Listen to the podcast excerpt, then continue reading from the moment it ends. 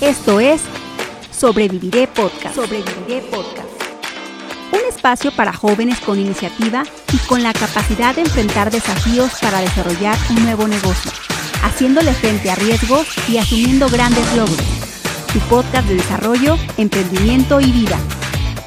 Sobreviviré Podcast. Sobreviviré Podcast. Conducido por Nacho Vélez y Rafa González Bernabé. Comenzamos. No importa qué tan lento vayas mientras no te detengas.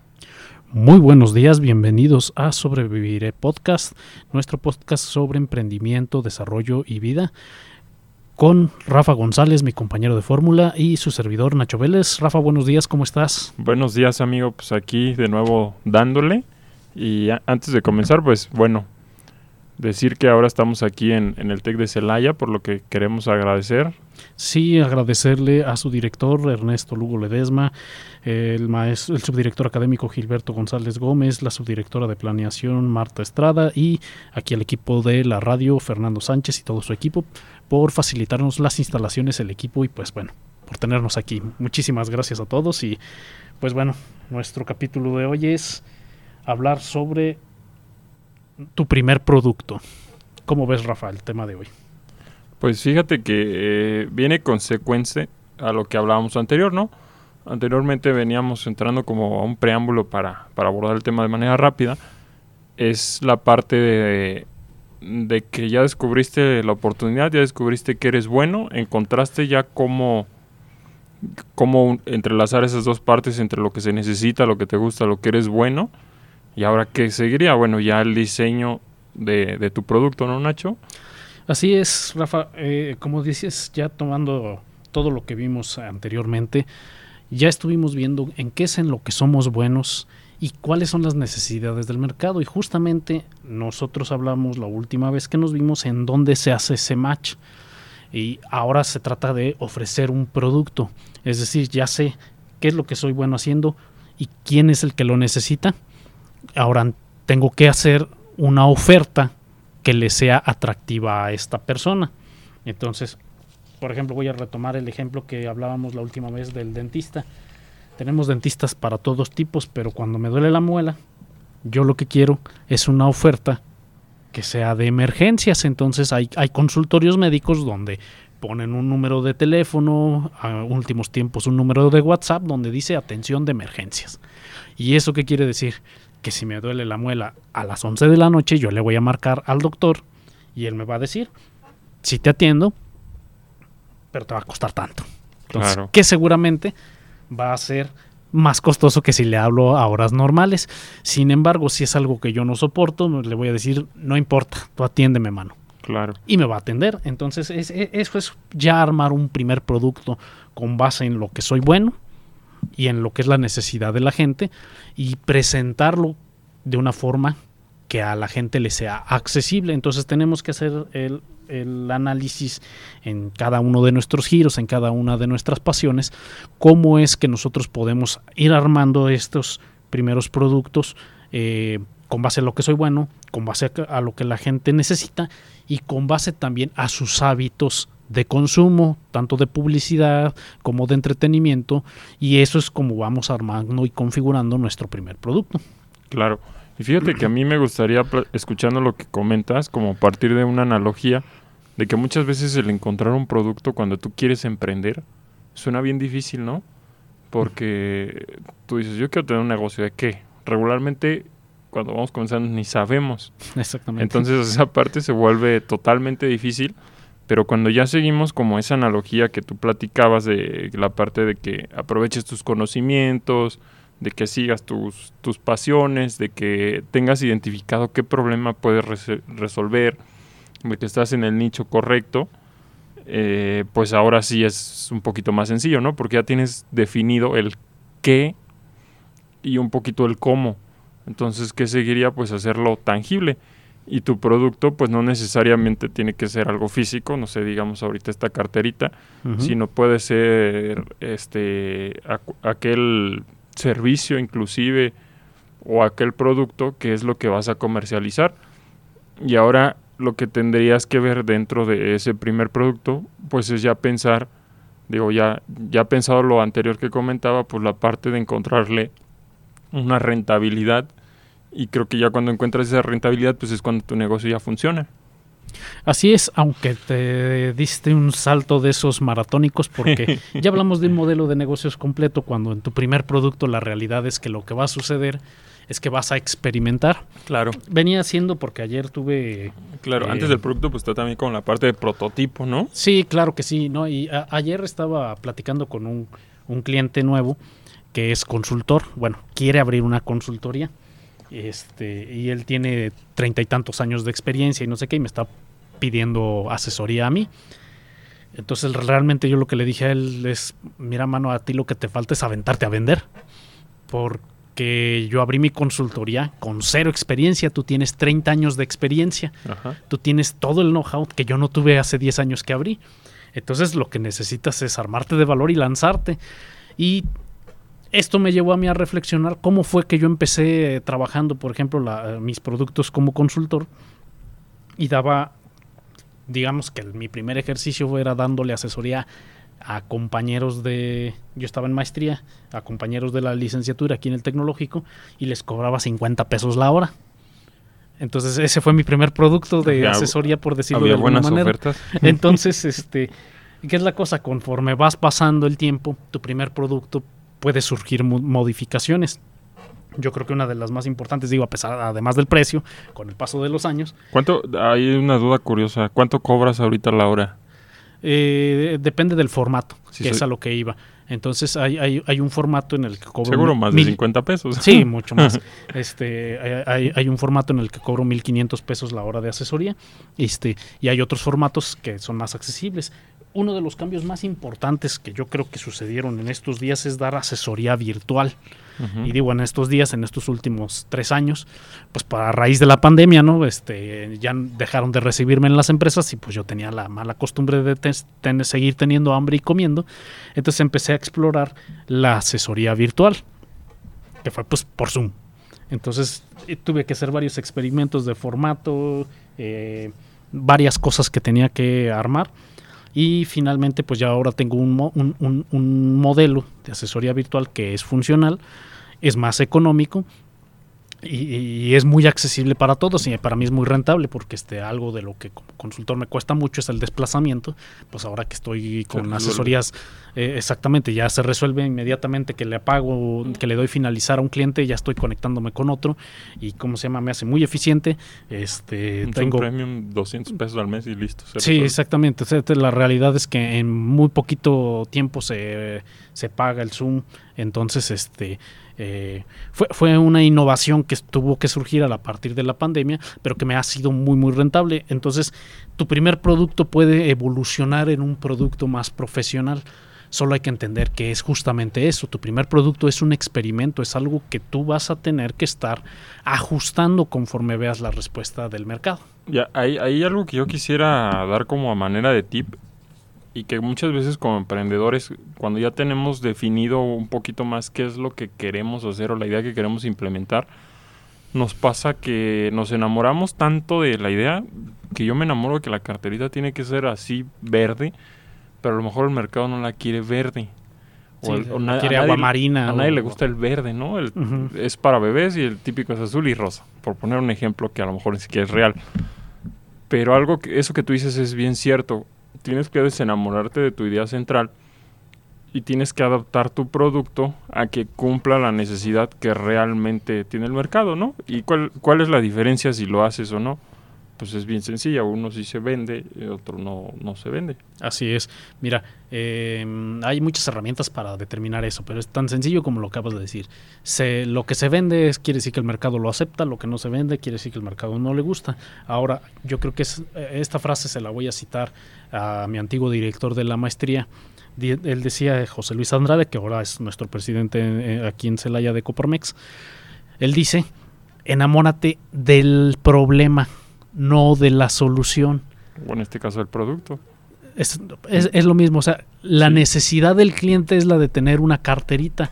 No te enamores de la carterita rosa ni de la carterita azul, simplemente enamórate de que el cliente necesita carteritas. Entonces, lo mismo para todos los problemas y para todas las soluciones, apasionate por los problemas, por las necesidades de la gente, no por las soluciones. ¿Por qué? Porque las soluciones cambian con el tiempo y cada vez hay soluciones más económicas, más baratas, más, este, más valiosas, vamos a decirlo así, porque también hay cosas que dan la misma solución, pero es más cara, sin embargo, le da al cliente más satisfactores. Entonces, por ejemplo, el caso de los teléfonos, eh, aquí están nuestros dos teléfonos, el tuyo y el mío. Casi estoy seguro que tienen más o menos las mismas características técnicas. Pero el mío es un teléfono chino, que es, que es del año, y el tuyo es un iPhone de hace un par de años, que ya tenía esas características, pero en su momento, eh, digamos, eran características adelantadas, este, pero si las querías eran más costosas. Entonces, el teléfono tuyo que es iPhone, pues da más estatus, da más marca, lo puedes presumir. El mío que es chino, pues a lo mejor no. Pero yo que hoy lo uso para trabajar principalmente, pues me sirven sus características técnicas. Entonces, tal vez después me compre también un iPhone para farolear, ¿verdad? Pero en este momento lo uso más para trabajar que para otra cosa. Aparte que luego que este, ¿cómo se llama? Ya después te vamos a ver con tus, ¿cómo se llaman? Los, Las, los. Google Glass. Sí, los no, Google las Glass. Apple Glass. Apple Glass. Ajá. No, Sí. no sé qué nombre tienen, pero que acaban de presentarla y ya es toda tu realidad virtual. Y, y que fíjate que también e- ese es un caso interesante que también nos puede llegar a suceder. Presentas un producto, pero no es su momento. Hay un hay un ejemplo de un una tablet que no es la de Apple, que salió como 10 años de- antes que Apple. Y o no me acuerdo si era una tablet o qué, qué tipo de dispositivo, lo- se los traigo para la siguiente. Pero la cosa es que cuando salió no pegó porque se le hizo un producto muy raro a la gente. Pero ah, en poquitos años después salieron los productos de Apple que arrasaron. ¿Por qué? Porque fue cambiando el producto de la gente. Entonces hay, hay- hay que caer en cuenta que a veces las innovaciones son tan innovadoras que se le hacen raras al mercado. Entonces ha habido muchos carros eléctricos, por ejemplo Claro. muchos diseños de carros eléctricos y los únicos que han sido exitosos hasta el día de hoy son los de Tesla. ¿Por qué? Porque tú ves un carro de Tesla y es un coche normal. Ya hasta que le abres la cajuela del frente te das cuenta que no trae motor. Entonces, sí podemos innovar, pero tampoco nos podemos poner al tú por tú con el mercado, con la disrupción. Y eso fue lo que fue haciendo Apple. Entonces, aunque hubo otros dispositivos que eran igual de innovadores antes de, ti- de- de que existieran los de Apple, eran tan innovadores que a la gente se le hicieron extraños y no los compró. Y en cambio Apple fue como que lle- llevándolo, conduciendo el camino de la innovación, yendo al frente, de manera que cada que presentaba algo ya venía encarrerado para que la gente lo recibiera. Fíjate que ahorita que dices eso, yo me acuerdo de, de cuando salió el Prius, que mucha gente decía que era el carro más feo del mundo y era porque era eléctrico, ¿no? Y tenía un diseño, Sí, Más bien era porque era un diseño extraño. un diseño extraño, como asemejándose a lo moderno, pero yo creo que ahí lo que la marca quiso vender, pues era la idea de que era como del futuro. Era un coche que en su momento no encajaba en el contexto. Y, Sí. a- y al día de hoy se han seguido vendiendo, digo, Toyota vende- ya tiene carros híbridos, no totalmente eléctricos, pero ya son un poquito más normales, ¿no? Sí, tan, tan sencillo como que lo ves y dices, pues es un coche. Claro. El- el- por ejemplo, el caso de, un- de cualquier Tesla, lo ves y dices, pues es un coche. ¿Qué es la diferencia? Abres el cofre y lo que tienes es una cajuela delantera. Claro, y ya no pasó como el Prius que... Que, que- que, a ver, y la cajuela, el cofre. y O sea, carro para la gente, sí, era un carro feo porque para la gente el carro tiene que tener cajuela, carro, cofre, claro. forma de lo que en la mente de la gente es un cor en carro. Entonces, nuestro primer producto, volviendo a lo que es el tema, puede ser ese primer carro eléctrico, que era feo. No pasa nada, ajustalo. Claro. Y ahí es importante que cuando, dijo tu, cuando tu producto deja de ser prototipo y se vuelve realmente el producto a vender, es importante hacer una evaluación, porque finalmente lo que va a hacer, pues es eh, realizar ese- esa conversión de tu idea o tu producto ya a, a dinero, ¿no? El, quien va a hacer ese cambio, pues es ese producto. Es importante evaluarlo y escucharlo al producto y a la gente, ¿no? Por ejemplo, ¿qué- ¿cuál sería lo que la gente diría ahí? Pues es que está feo. Entonces, ¿qué tienes que hacer? Bueno, ahora ya cambiaste, yo creo que Toyota es un buen ejemplo, porque no sé, el Camry, que ya es un carro con forma de carro normal, Ujú. ya, ya viene como en la presentación un poquito del Prius, eh, híbrido y todo. Y creo que su aceptación ha sido muy buena. Ujú. Entonces es justo como eso que comentas, ¿no? Tú tienes tu idea, sacas tu prototipo, tu producto, lo lanzas, pero ¿qué tienes que hacer? Una evaluación para saber qué estás haciendo bien, qué estás haciendo mal y que tu producto se pueda pues comercializar cada vez más y, y es la manera de que tu proyecto va creciendo. Claro, y fíjate, hay, eh, creo que lo puedes llevar a un paso más allá. Hay una metodología que se llama Design Thinking y hay muchas, pero en esencia, ¿qué es lo que tienes que hacer? Desde el momento que estás diseñando, pregúntale a la gente, oye, ¿tú qué opinas de este producto? Que no sé qué. No siempre es posible, sobre todo cuando vas empezando, pues porque no hay los recursos. Claro. Pero en la medida de lo que puedas, acércate a la gente. claro. Pregúntales. Eh, evalúa tu diseño eva- antes de que lo mandes a hacer con la intención de minimizarlo. Y en cuanto lo sacas, recupera rápido la información del mercado. O sea, ¿qué opina la gente? Entonces, este, bueno, por ejemplo, yo ahorita, eh, no sé si viste, Rafa, que puse nuevas imágenes y nuevos logos ahí en mis redes sociales. Este, Nuevo peinado y todo. Sí, nuevo peinado y todo. Este, a- un- unos meses antes de eso, eh, la, la persona que me lo hizo me hizo dos propuestas. Mira, tengo esta propuesta en colores azules y tengo esta propuesta en colores rojos. Entonces, a mí siempre me ha gustado más el azul, pero lo que hice fue mandarlo a algunos clientes, algunos conocidos, otros que conozco que se dedican a más o menos lo mismo. A las chicas. Hice una encuesta y el 75% de la gente dijo, nos gusta más el rojo. Pues ahí les va el rojo. Entonces ya hicimos toda la línea de diseño de las páginas con motivos rojos. Claro. Entonces, ¿por qué? Pues porque lo que quiero es que a la gente le guste. Entonces, eso es parte de esto que, que podemos ir haciendo con cada uno de nuestros productos, llámesele algo que tú vendes como tu marca personal, algún producto que compras y exportas, tú que compras y exportas acá, tú que importas muchos productos y vendes, pues también te has dado cuenta que hay cosas que se venden y cosas que no se venden. Claro. Y hay, hay por ejemplo, él, él- él anuncia mucho por TikTok. eh, hay, hay TikToks o hay trends que funcionan más que otros. Entonces, este, to- todo eso lo tenemos que ir evaluando. Hay que hacernos la disciplina. de Incluso, evaluar. lo, eh, digo, ahorita el mundo cambia muy rápido. Lo que funcionaba ayer, hoy ya no funciona igual. Y es la parte también de seguirte reinventando tú y tu marca y desde luego que tu producto, ¿no? Claro. Por ejemplo, hace unos años la gente compraba, digo, a lo mejor todas siguen existiendo calculadoras científicas, pero cada vez se ocupan menos. ¿Por Sí, qué? porque Porque pues ya tienes un tiene- software desde o una aplicación, Una ya ni- aplicación, desde sí, ya, tu ya, hay tu aplicación celular, de, tu de iPhone, calculadoras. Este, y te funciona mejor y la traes en el pantalón todo el tiempo, ¿no? Entonces, pues sí, ya las he usado. tienes que irte reinventando, ¿no? A Sí. lo mejor la marca de calculadoras. ¿cómo se llaman? La tú- Casio. Tú que eres doctor, la, la Texas, la que te Ah, graficaba uh, y sí, ya ni me acordaba de esas. cuál sería ahí, eh, pues a lo mejor tienes que meterte al diseño de aplicaciones, ¿no? Y tu Sí. producto cambió. A lo mejor en el caso de Nacho le eligió ahorita el rojo, que se ve muy galán y todo ahí en sus fotos. el día de mañana a lo mejor el rojo pasa de moda, ¿no? Y tienes que ponerte Verde, ¿no? verde o gris, no sé, X color. Sí, ya quién sabe qué será la moda en el futuro. Exactamente, y justamente es eso que, que nos permita eh, pues estar en el, en, el, en el centro de lo que el mercado quiere, ¿no? Entonces, eh, yo creo que para ir cerrando esta idea, no sé cómo andamos en tiempos, pero eh, vamos a, a quedarnos con la idea de que creo yo que el primer producto tiene que tener el mínimo valor necesario y ser lanzado a la brevedad y tiene que ser observado todo el tiempo. ¿Para qué? Para que si hay que hacer ajustes, los podamos hacer rápido. Y si tienes la suerte de que le pegas a la primera, pues aprovechala antes de que el mercado se aburra, porque también, O que la competencia te alcance. o que la competencia te alcance, te copie, porque es algo que sí va a suceder si tu producto es bueno.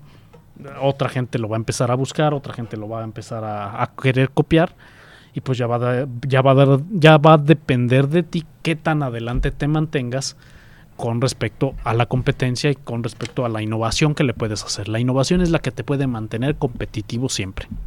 Y yo igual, cerrando la idea y reflexionando un poquito lo que dices, me gustaría dar como tres tips básicos. Uno, haz todo el trabajo previo a tu producto, porque muchas veces nos aventuramos a, no, ya arranco y ya hago la cartera.